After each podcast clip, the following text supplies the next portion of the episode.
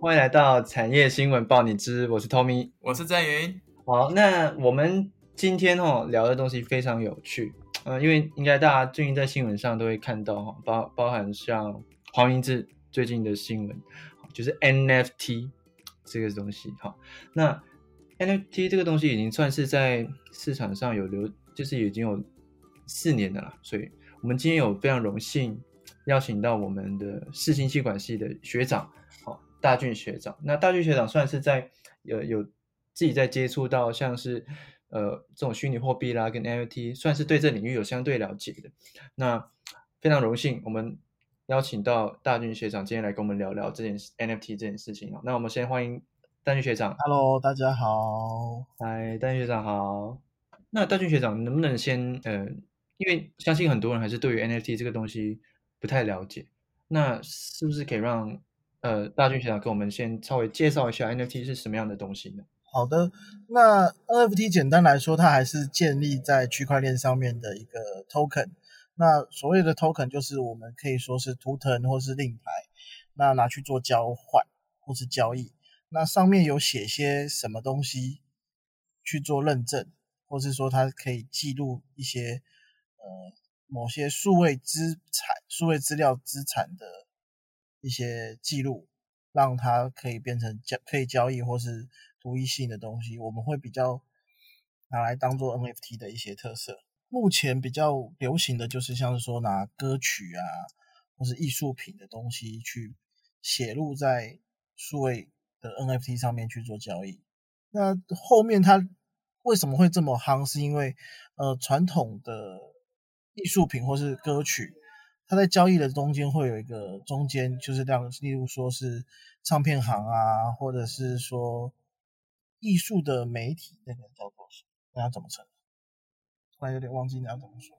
艺术中介，中介啊，对对对对对，嗯，那艺术品的中介他就会跟你抽成嘛。那抽成抽到最后，创作者他反而没有赚到很多东西，嗯，对他就会容易就会失去他可以赚的东西。那透过 NFT 这件事情啊，我们可以在上面加上区块链原本就有的智能合约。那加入智能合约之后，我们就可以在每一次的交易过程当中，让这些创作者有机会抽到交易的过程的费用。在每一次交易的过程，就是看你的智能合约怎么写。所以为什么呃有些原创作者啊，或者是一些艺术家，他很希望有这样的功能，所以最近才会比较红。所以学长意思是说，他跟过去旧的那种艺术的交易是，比如说旧的艺术的一幅画，呃，作者是在赚的是第一笔钱。对，后续就不会再赚到任何的交易的类似没有像小佣金，所以在 NFT 是有机会这样子做的，有机会透过智能合约，就是因为它原生的过程当中就可以这样去写说，呃，我每一次交易的时候，我都要有可能呃十趴的费用税是去给创作者，那可能五趴给交易平台，这个在智能合约上面是可以写。可是像所谓的。我们是以现实之中碰碰到的艺术品啊，不管是歌曲还是画作，那其实它都有一定的价值。那我们也不能否认是说创作者他本身创作人就具有一定的价值。那在 NFT 上面这一块，它的价值是如何去做界定的？嗯，当然艺术品这个价值你要去怎么去衡量它的价值，是透过人跟人去协议嘛，所以。它的优势就是说它有唯一性，所以在数位之数位世界中你可以去使用，然后再来就是你自己觉得这个价格是多少，然后去做溢价。所以如果当这商品这个 NFT 有一天它消失了一个话题性，或者是说热度，甚至是说这个作者他自己本身产生了一些绯闻，那是不是就是会对它的价格去？造成一个很大的影响，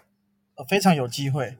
尤其是大家想买买不到，所以价格很高。那如果未来我的创作商品或是创作的人愿意把把东西上架到 NFT 的东西更多元了，那是不是市场会被分瓜？分瓜之后，如果你再加上创作者他有一些绯闻，或是有一些令让人家不愿意购买他的东西的品相的时候，他就会随着随着市场的机制让他去下架，这是很很正常的事情。对，所以这个东西的风险是有点高的。呃，你会要是说风险，因为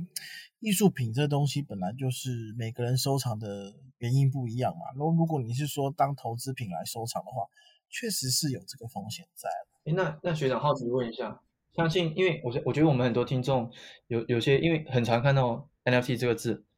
然后也知道他们是买可能在就网络上买到一幅画，会有人有一些疑问，就是说，啊 NFT 这个东西你买了之后能干嘛？会有人想要、哦对，就是它的作用在哪里？作用部的部分，这边如果是说当收藏的话，那就是为一个数位收藏嘛，嗯因为它有它的价值是在说这个东西如果是你买的话，你在某种权利上面是属于你的。那 NFT 呃，刚刚没有提到说它贩售的权利是有很多层级，是有修改权，或是存放在网络上的权利，或者是拥有权或是使用权，它都可以分开去做贩售。那目前我比较听到多的都是在贩售所谓的使用权。哦，了解，就是在网络世界上它能使用，或者是在现实世界上它能去做使用，这样子。它只它只只有大家只有就是在区块链的认证上面说，哦，这个作数位作品在网络上的使用权只有这个人可以使用，所以就会产生独一独二独一性嘛。嗯，我我看来好像是不是它跟版权的差别其实并不是很大，都是买它所谓的实用性。有一种这种概念没有错，但是他们想要做的，像有一些像黄明志他想要做的，就是让中间商可以不要抽这么多嘛。嗯哦，我懂，刚刚有讲到创作者其实本身的获利并不会到很高。对，对，那那而且你看，呃，唱片行它可以改改封面就再版，然后再改版，不断的改版，然后去赚更多的钱。但是创作者或者是歌手，他能赚到的钱是有固定比例的。那哦透过这一次，对啊，因为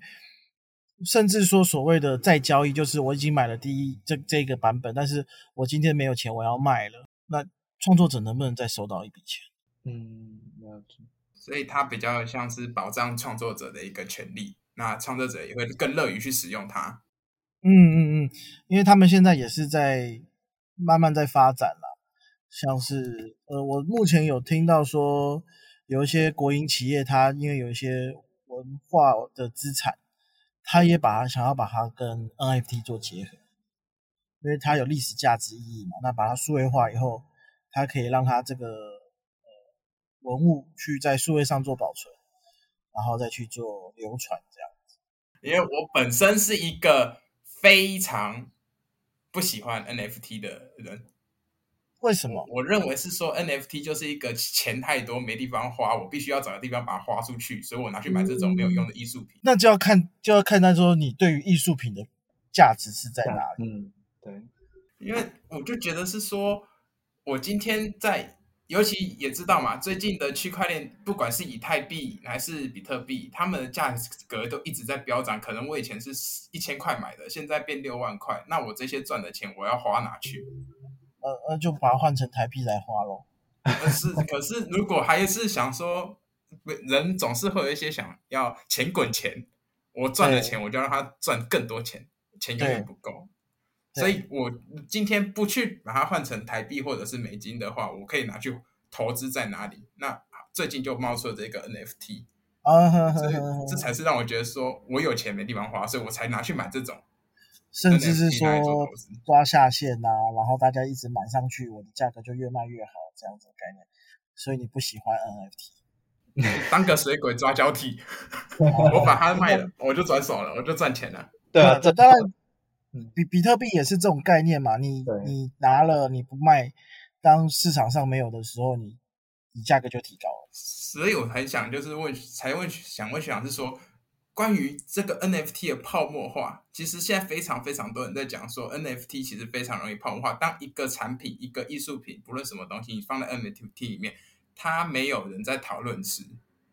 它就没有这个它本身的价值了。就变成是一个，甚至连摆设都不是。确实啊，因为这东西就像比特币当初会慢慢涨上去，它就是一个供需的问题。所以我们回去看到说，谁需要 NFT，然后我们从谁需要的东西去找出它的应用。或许我觉得这是 NFT 的意义价值啦。因为如果就像我刚刚讲的，我不晓得你们听我讲完说，如果在数位世界去做交易的时候，这件事情为什么很重要？呃，牵扯到我最近在负责的企划，它就是在讲类似元宇宙的世界。那元宇宙的世界，它去做，它所有的东西都是做数位数位交易嘛。那这些东西你怎么去让它去认证说它不是我复制来的，然后让它有价值？或许区块链跟 NFT 是它的下一步，是它辅助它的工具，这才是 NFT 该可以帮助到人人类社会的一个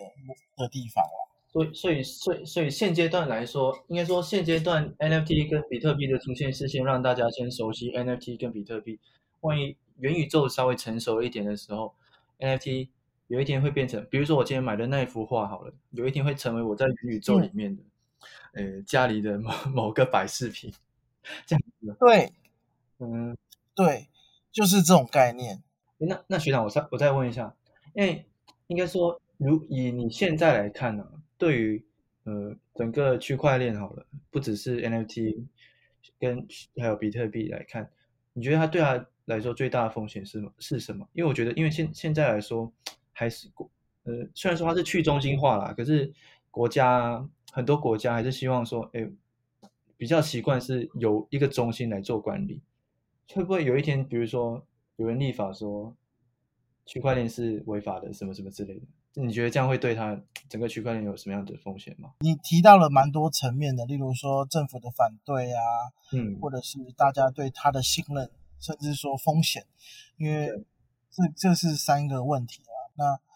呃，风险的部分，我可能要想象的是说，你你觉得区块链